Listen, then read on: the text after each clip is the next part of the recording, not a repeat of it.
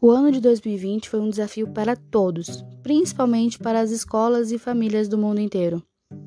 As atividades presenciais de diferentes setores paralisadas fez gestores e professores planejarem novamente o ano letivo de forma ágil e competente, para que os alunos pudessem dar continuidade em seus estudos através das plataformas digitais.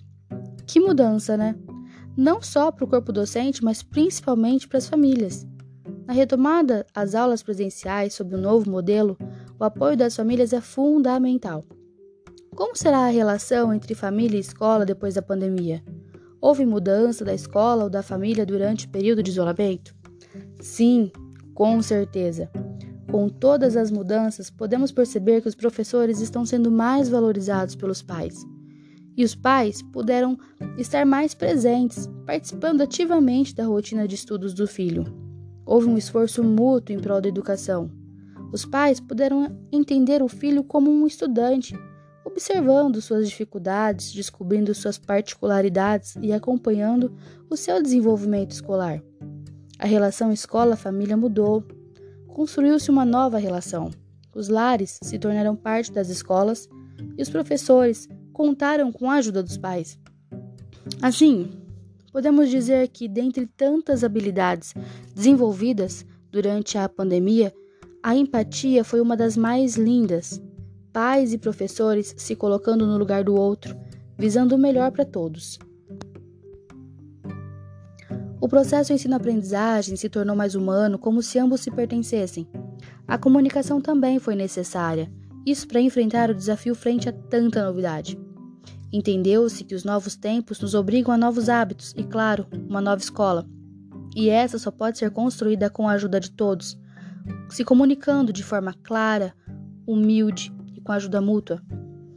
O que esperar das famílias pós-pandemia?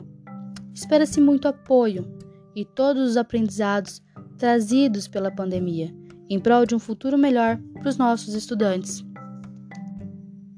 E por falar em nossos estudantes, eles estão cada vez mais ultra conectados.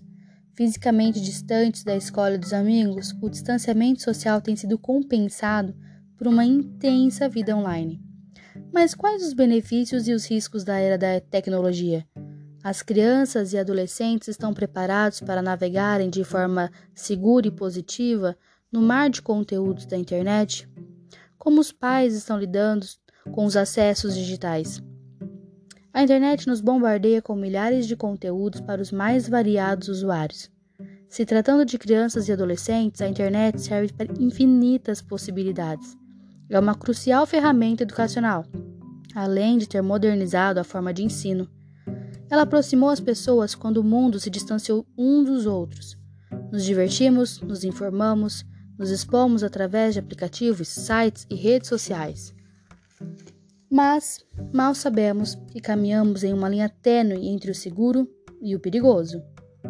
É preciso ficar atentos aos cybercrimes, à violência psicológica como cyberbullying, além de sequestros digitais, chantagens e pornografia.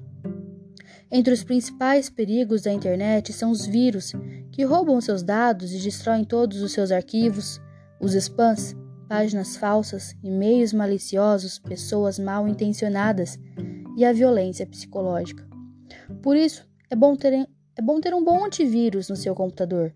Evitar programas piratas, guardar arquivos importantes em HDs externos evitar e-mails desconhecidos, manter os aparelhos bloqueados. Os benefícios da internet são facilmente percebidos quando usados de forma responsável.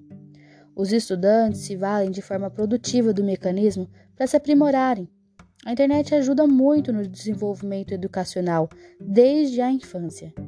Trabalha aspectos comportamentais como a timidez também. Bom, perceba que tudo é bem-vindo se utilizado com inteligência. Ninguém está preparado para navegar de forma segura na rede. A internet não vem com manual de instrução. Contudo, é imprescindível a fiscalização dos pais quanto aos conteúdos acessados pelos filhos, de forma amigável, clara e comunicativa. É importante os educadores abordarem esses temas com os adolescentes, visto que a internet sabe aguçar a curiosidade, o que pode levar o jovem a um cyberproblema. Com os pequenos, é primordial que seja fornecido plataformas digitais com, conteúdos de aprendizagem referentes à faixa etária da turminha e de fácil acesso.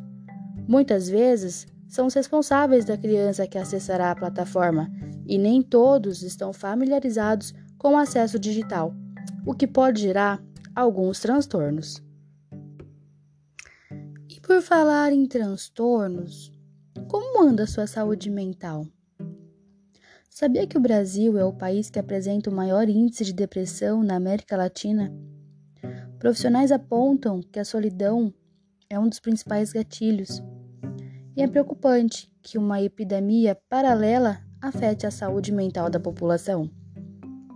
Para suprir a alta demanda e ajudar as pessoas na compreensão desse momento, profissionais da psicologia estão realizando acolhimentos virtuais.